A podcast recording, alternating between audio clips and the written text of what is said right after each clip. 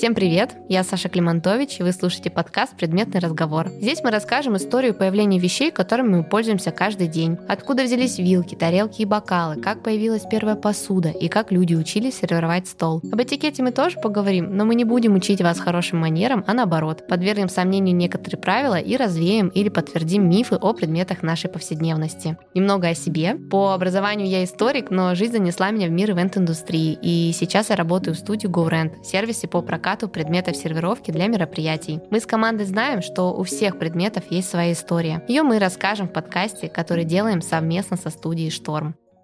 Разобраться со сложными вопросами в выпусках мне помогают эксперты из самых разных областей, а я буду не только задавать им вопросы, но и делиться с вами интересными историческими фактами и легендами, которые я нашла за время подготовки к интервью. Поэтому, когда вы услышите звук Знайте, что сейчас прозвучит историческая ставка от меня. В сегодняшнем выпуске мы поговорим о цветах. Иногда даже самый маленький букетик на столе может поднять настроение и украсить пространство. А для мероприятий цветы уже давно стали неотъемлемой частью. С их помощью можно передать атмосферу, изменить картинку стола и даже подчеркнуть вкус подаваемых блюд. И наш сегодняшний гость Ксения Дашина, флорист, преподаватель и настоящий цветочный гуру. Ксения занимается цветочным оформлением разных мероприятий, в том числе свадеб и других ивентов. Она была шеф-флористом в компании Flower Flower Bazaar. И кроме того, Ксения преподаватель в школе флористики Moscow Flower School. Поэтому я уверена, что сегодня мы узнаем много нового из мира цветов. Привет, Ксюша. Привет. Мой самый первый вопрос — это как вы пришли к флористике?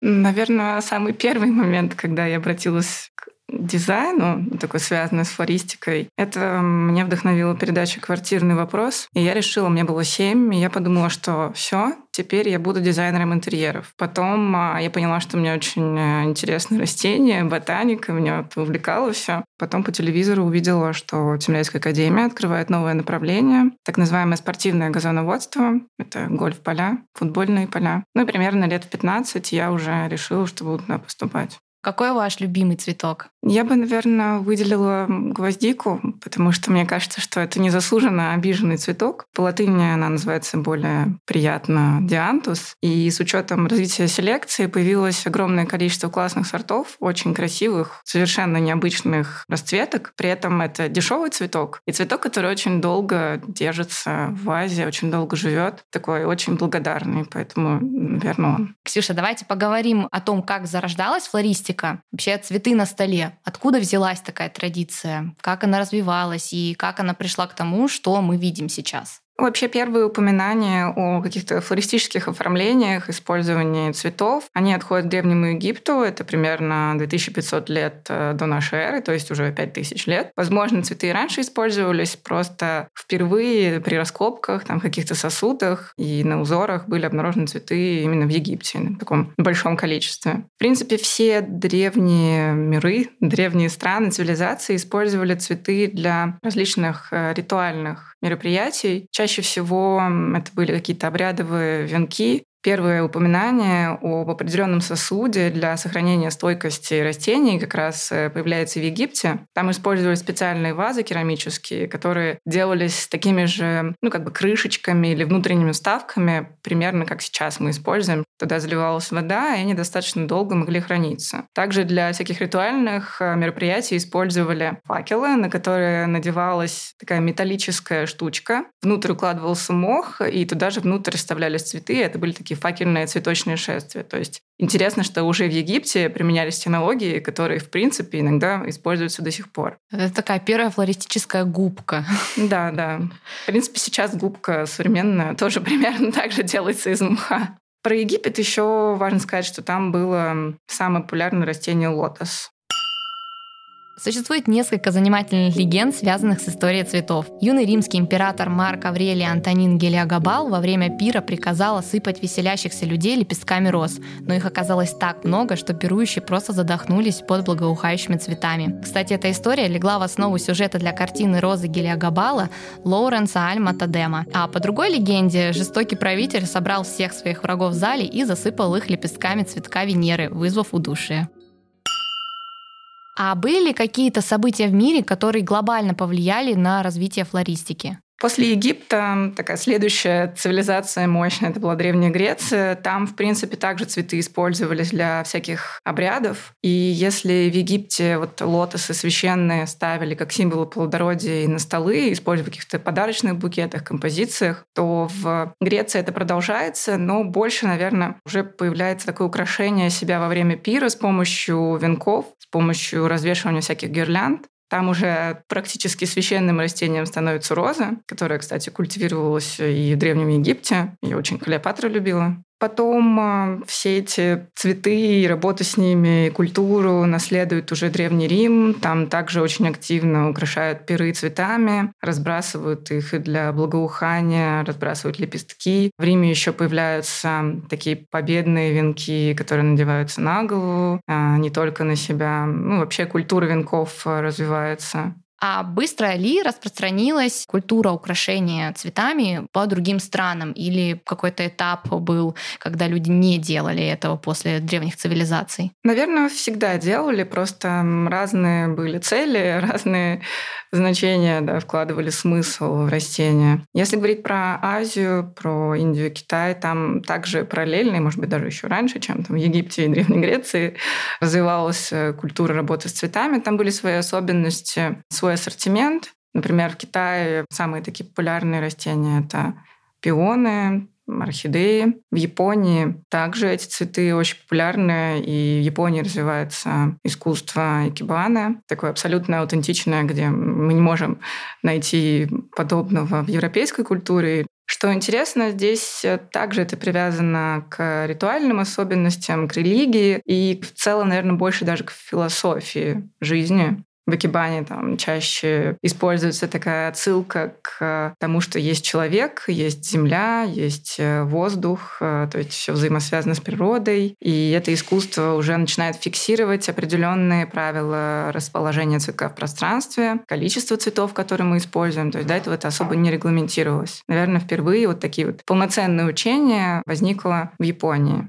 когда мы уже начинаем двигаться в эпоху романтизма, когда люди начинают больше задумываться о взаимоотношении с природой, о каком-то символизме, уже потихоньку начинает э, формироваться культура флористики в таком привычном понимании, в котором мы сейчас ее видим. И тут, наверное, появляется викторианский язык цветов, да? Как люди с помощью цветов показывали эмоции, когда этикет это запрещал? Ну и вообще, правда ли, что у каждого цветка есть свое значение? А это интересная история, потому что во всех странах, э, там, начиная от Китая, где первые упоминания о каком-то символизме цветочном и о значении растений, продолжая Турции, где цветы использовали в гареме для того, чтобы тайно передавать друг другу послания. И уже в Европе все это перерабатывается используется наследие вот это вот культурное, мне кажется, потому что как раз начинается завоз растений из Азии, то есть обмен вот этой культурой, происходит э, что-то, может быть, перенимаются какие-то обычаи, но при этом накладываются свои особенности.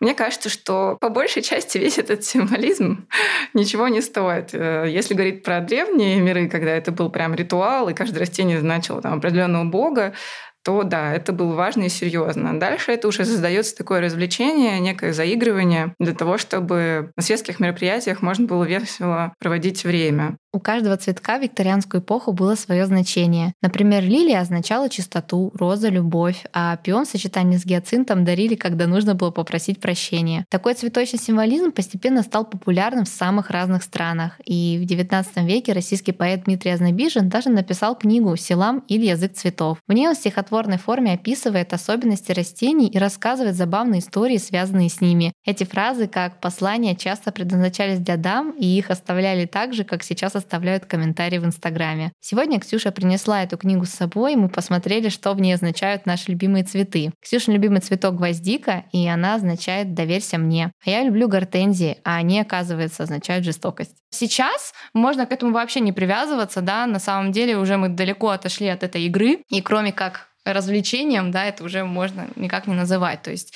потому что, мне кажется, в повседневной нашей жизни сейчас иногда сочетают такие несочетаемые, казалось бы, цветы, цвета в одном букете, что уже привязываться к каким-то книгам, да, и правилам, которые были там в XIX веке, это уже, это уже too much. Да, я согласна, я к этому не привязываюсь. Это можно интересно преподнести там на каком-то особом мероприятии, да, и построить там свое оформление за счет языка цветов.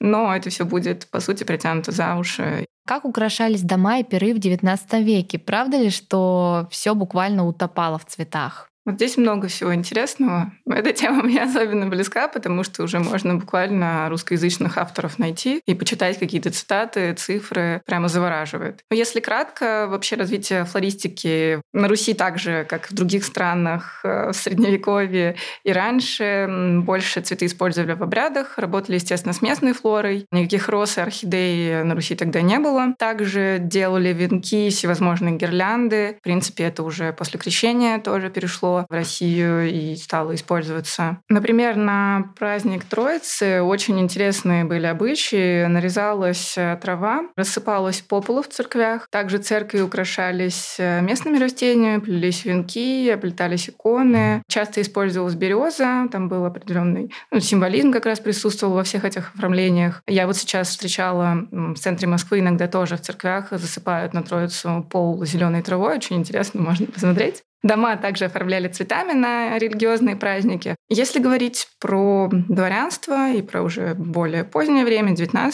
век, мы унаследовали культуру Европы, и к нам пришли помпезные симметричные букеты французского стиля, также более такие свободные, наверное, легкие букеты английского стиля. И все это уже использовалось на оформлениях э, у знати и у царской семьи. Ксюша, а есть ли какой-то цветочный этикет или правила по выбору цветов для украшения стола сегодня? Да, есть определенные требования к э, высоте композиции и к тому, чтобы цветы не мешали разговору гостей, не мешали смотреть друг на друга, чтобы Низкие композиции, например, э, не были выше там, 35-40 сантиметров. Иногда мы достаточно строго преследуем эти правила, когда дело касается каких-то корпоративных э, мероприятий, переговоров или более таких официальных мероприятий.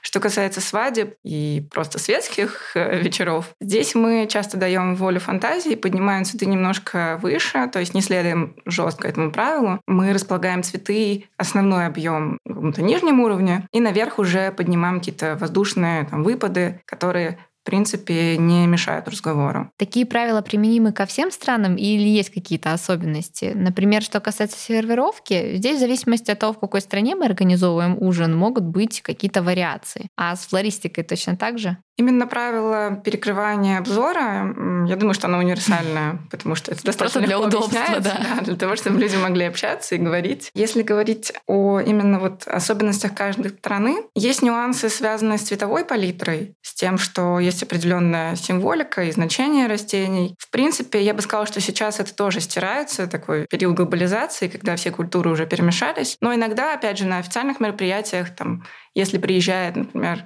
президент Вьетнама, то лучше не делать красно-желтое сочетание, потому что оно там значит определенные вещи в этой стране.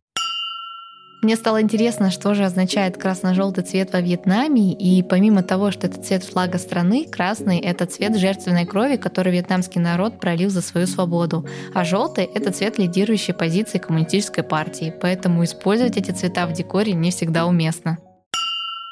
Также белые цветы во многих странах связаны с ритуальными мероприятиями, также с траурными событиями, поэтому тоже есть тут свои тонкости. Иногда есть особенности буквально прямо противоположные друг другу.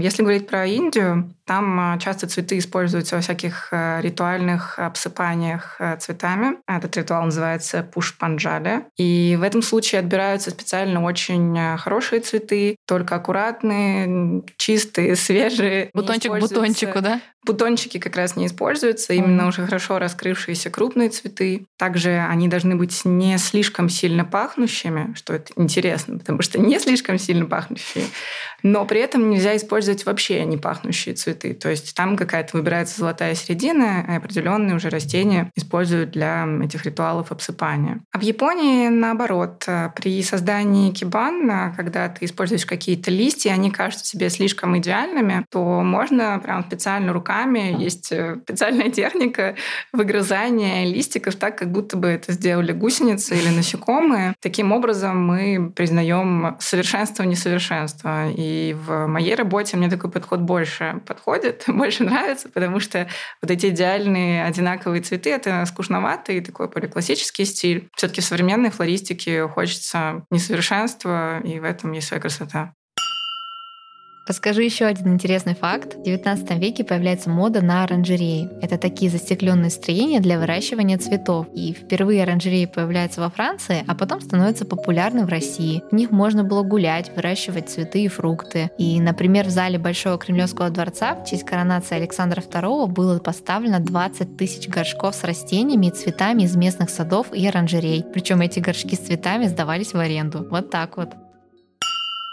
А какие цветы нельзя ставить на стол? В принципе, мы сейчас э, можем использовать практически все растения, потому что даже если растение изначально очень сильно пахнет, появилось очень много сортов, которые специально вывели таким образом, чтобы сократить в них, уменьшить э, вот этот сильный аромат и при этом сократить количество пыльцы, которая выделяется. С пыльцой еще можно поступить достаточно просто, ее можно просто оторвать.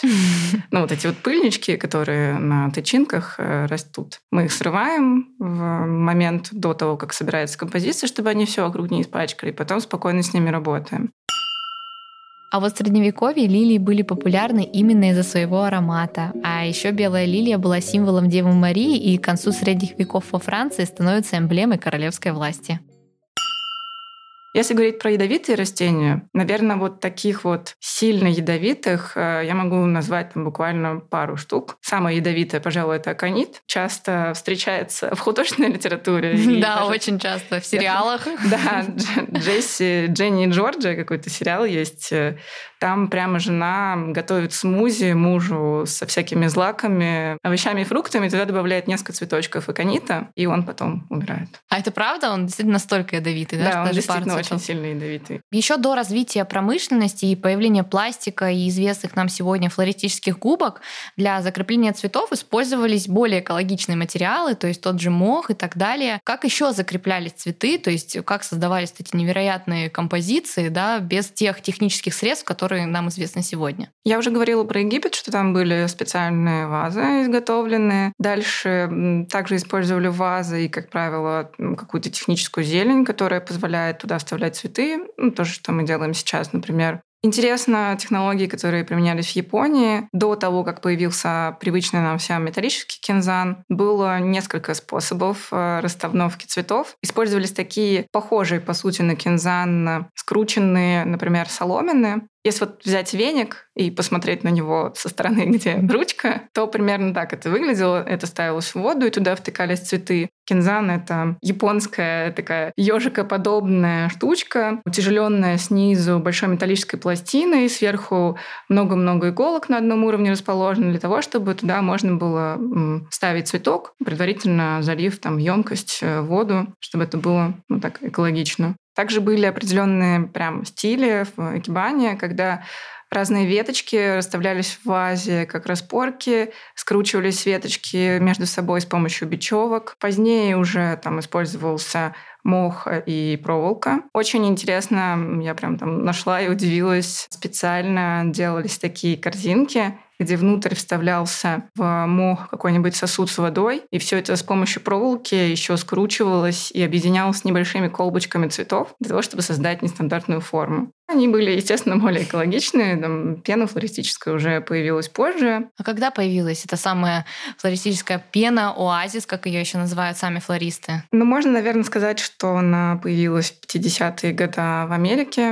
Изначально ее изобрели и не знали, для чего использовать. Потом уже в процессе, да, там пришло вдохновение, что можно туда вставлять цветы. Несколько было переделок, и потом уже адаптировали для работы с цветами. Естественно, это очень сильно ускорило работу флористов, но с точки зрения экологичности, мелкий пластик, это все очень печально. Да, мы знаем, что эта губка, она не перерабатывается, и за счет того, что она состоит из такого микропластика, да, его уже находят даже желудки маленьких рачков в океане, то есть она настолько да. распространилась по миру, что даже сложно представить, что когда-то изобретенная такая губка, да, она будет теперь везде. Я думаю, что флористическая губка, пена оазис тогда воспринималось флористами как подарок богов, потому что это быстро, ты замачиваешь, вставляешь цветы, они туда входят, э, губка напаивается водой, там на 95%, по-моему, у нее впитываемость. Вода из нее не выходит, прекрасно можно хранить и перевозить цветы. Потом уже практически потерялись у флористов, ну, таких, наверное, есть всегда очень профессиональные флористы, которые изучают все техники. Но я бы сказала, что даже когда я начинала работать, там, 8-10 лет назад, очень мало людей работало альтернативными техниками, и все просто тупо вставляли в пену флористическую. Дальше с развитием, ну вот таким поднятием а, проблемы, что есть э, мелкий пластик, что это не экологично. Когда стали осознавать масштабы, сколько мы выкидываем этих кирпичей, появилось очень много сообществ э, флористов, э, которые прямо конкретно отказываются полностью от использования пены, потому что ну, вредно, плохо во всех отношениях, да, а, есть такое сообщество, оно называется No Floral Foam. У них есть прям хэштеги, можно посмотреть. Они все выкладывают совершенно бесплатно возможности создания разных композиций, сложных каких-то объектов, арок, без использования пены, с применением там, сетки, воды, ну, разных других альтернативных, более экологичных техник.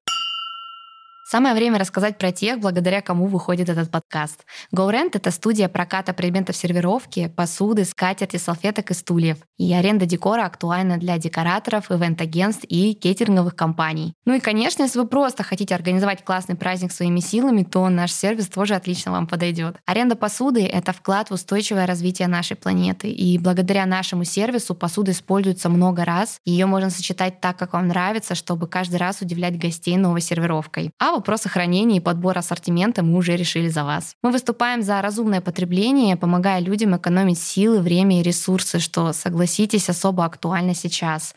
И в описании к этому подкасту мы оставим ссылку на сайт нашего проекта. Напишите нам, и мы поможем вам подобрать декор. Были ли какие-то события в мире, которые глобально повлияли на развитие флористики? Может быть, это какой-то толчок или наоборот замедлили ее развитие? Если делать отсылку к историческим временам, то обязательно нужно сказать о том, как стали завозиться экзотические растения из разных э, стран Азии и Востока, как это повлияло, в том числе и на производство растений. Например, сейчас Голландия является столицей производства и продажи цветов со всего мира. Это все исторически было связано с распространением путешествий, с открытиями и так далее. Если говорить о современной флористике, то важно выделить кризис, который случился в Америке в 2000 2008 году, когда очень многие люди потеряли там из ипотечных кредитов свое жилье, когда цветы возить стало очень дорого, общий уровень жизни понизился, и мне кажется, в целом произошла некоторая переоценка ценностей в их э, обществе. В этот э, момент стали зарождаться цветочные фермы, такие именно не производства, а более камерные, что ли, более такие семейные. Семейные, да. А, самое популярное, наверное, из них э, до сих пор это Floret Flowers. Многие видели фотографии шикарный георгин, и вообще у нее сейчас очень много разных растений, которые она производит. Вот как раз у нее прямо на сайте написано «Основан в 2008 году». И люди стали в Америке больше выращивать местные растения, не привозить цветы из Голландии. И когда растение растет в природе, у него появляется свой характер. Как правило, оно может где-то чуть больше отклониться, где-то сильнее завиться, а у них появляется индивидуальность. Тебе уже не хочется каждое индивидуальное растение пихать э, в огромный круглый букет, тебе хочется показать индивидуальность. Ты в целом задумываешься о причине природе вещей, приходишь к философии, в том числе там, из японской культуры что-то используешь. И вот таким образом, я думаю, что в Америке начал развиваться так называемый природный американский стиль, который сейчас пожалуй, там самый популярный в оформлениях свадеб и мероприятий, когда каждый цветок ценен, когда показана его красота и гонится не именно прям за объемом, а больше, наверное, за такой природностью. Еще есть интересный момент. Например, сейчас многие удивляются, что одним из крупнейших поставщиков э, роз, э, гвоздик, является, например, Кения. Из Африки цветы возят, да, у нас в Подмосковье не могут нормально Я вообще не подумала Нужные объемы, да, но в Кении тоже европейцы развивали производство и в том числе выращивали в Эквадоре и в Колумбии. По историческим сводкам, по результатам общения с некоторыми людьми из Колумбии и просмотра сериала «Наркос», мы смогли сделать вывод, ну, нам прямым текстом об этом сказали, что в момент, когда действовал Пабло Эскобар, и ему нужно было перевозить очень много запрещенных веществ в Америку, они активно использовали цветочные коробки, то есть выбирали всякие варианты, но цветы подходят по весу, подходит э, из-за того, что запах очень сильно от растения идет, и животные путаются. В принципе, было достаточно удобно так налаживать транспортировочную сеть. И именно желание перевозить запрещенные вещества позволило вырастить целую огромную индустрию в Колумбии, которая была, по сути, сформирована на деньги наркоторговцев. И сейчас одни из крупнейших поставщиков именно они. Просто темная страница в истории флористики. Вообще просто удивительно. Когда в истории появился искусственный цветок и какие первые искусственные цветы были? Мне кажется, что как появились оформления цветов, так и стали появляться искусственные цветы. Конечно, изначально они были совершенно такого примитивного вида, использовались бумага, какие-то ткани. Ткани пропитывались различными растворами. И иногда использовали даже вот Шмидт э, делал такую технологию, он брал живую розу и там опускал ее в воск, называлась «Воскированная роза», ее тоже активно применяли и продавали. Делались искусственные цветы, ну это как бы так называется, искусственные, делали из бисера, и очень интересная была технология, когда брали корни растений, накручивали их спиральками, и за счет этих спиралек э, выводили форму цветов. Я думаю, что раньше искусственные цветы были популярны, потому что их можно было, наверное, сделать э, дешевле, они хранились чуть дольше, чем живые, да, могли радовать э, взгляд. Сейчас искусственные цветы делаются суперкачественные в плане визуальных характеристик используется 3D-печать, то есть вот натурально копируются все глубины, перепады оттенков прожилки цветка и наносятся на растение. Комбинируется с силиконом, с тканью, с э, всяким пластиком и резиной, и создается растение максимально ну, похожее по всем характеристикам. То есть оно по весу бывает похоже, может также изгибаться под тяжестью. Сейчас уже это все учитывают, и действительно такие растения можно очень красиво интегрировать в оформление. Кстати, еще во времена Николая I на его коронации каждая дама получала в подарок такой изящный букет из искусственных цветов, который был сделан из шелковых лент. Это, наверное, был прототип искусственных цветов сегодняшнего дня. Что в итоге экологичнее? Купить и использовать э, пластиковые цветы или ввести из Колумбии розу? Я часто сталкивалась с осуждением а, из-за того, что ну, в определенный период там развития достаточно много мы работали с искусственными цветами, и было такое легкое недоверие, тоже все задавались этим вопросом, и считалось, что более экологично использовать живой цветок. Но если подходить к этому вопросу, прямо изучать его, то я, наверное, все-таки склоняюсь к тому, что любое многоразовое использование, оно экологичнее. И когда производится растение, используется куча удобрений, при производстве удобрений куча всего используется. Потом при транспортировке, ну там все углеродный след самолета, машины, фуры, этого всего. Дальше пластиковая упаковка, вода. Там, если покраска цветка, то еще краска, несколько галлонов воды уходит на то, чтобы покрасить там один а, амарант. Поэтому, мне кажется, покупка качественного искусственного цветка и его многократное использование, по крайней мере, там для определенных зон, это вполне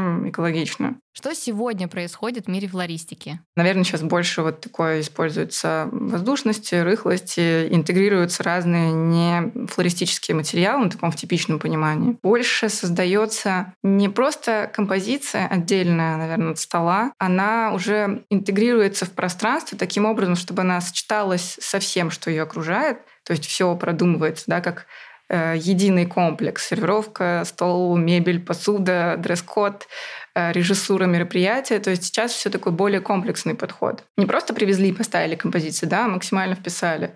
И больше создаются такие инсталляции. То есть берется, например, ложечка, там э, делается такая вариация на тему природной флористики для экономии материала, для закрытия технической части. Сейчас э, стали часто использовать всякие камешки декоративные, декоративные засыпки и песочек, которые тоже там можно многократно использовать. Это позволяет на кинзане работать, не используя большое количество там всякой технической зелени, чтобы закрыть техническую часть пены. Наверное, как-то так. Мне кажется, сейчас просто вот очень-очень много всего и очень много всего интересного. А влияют ли свадьбы известных людей на тренды во флористике? Мне, например, очень понравился букет на свадьбе Кейт Миддлтон. Можешь о нем немного рассказать? Наверное, именно на тренды не очень сильно влияет. Вызывают определенный интерес, как такой инфоповод, да, все начинают интересоваться, и любое публичное мероприятие — это возможность высказаться, Королевская свадьба, она привлекает э, внимание сейчас э, практически всего мира, да, за Англией следят. Такое интересное событие мировое, поэтому для флориста это была возможность еще раз сделать несколько отсылок к культуре, к британской короне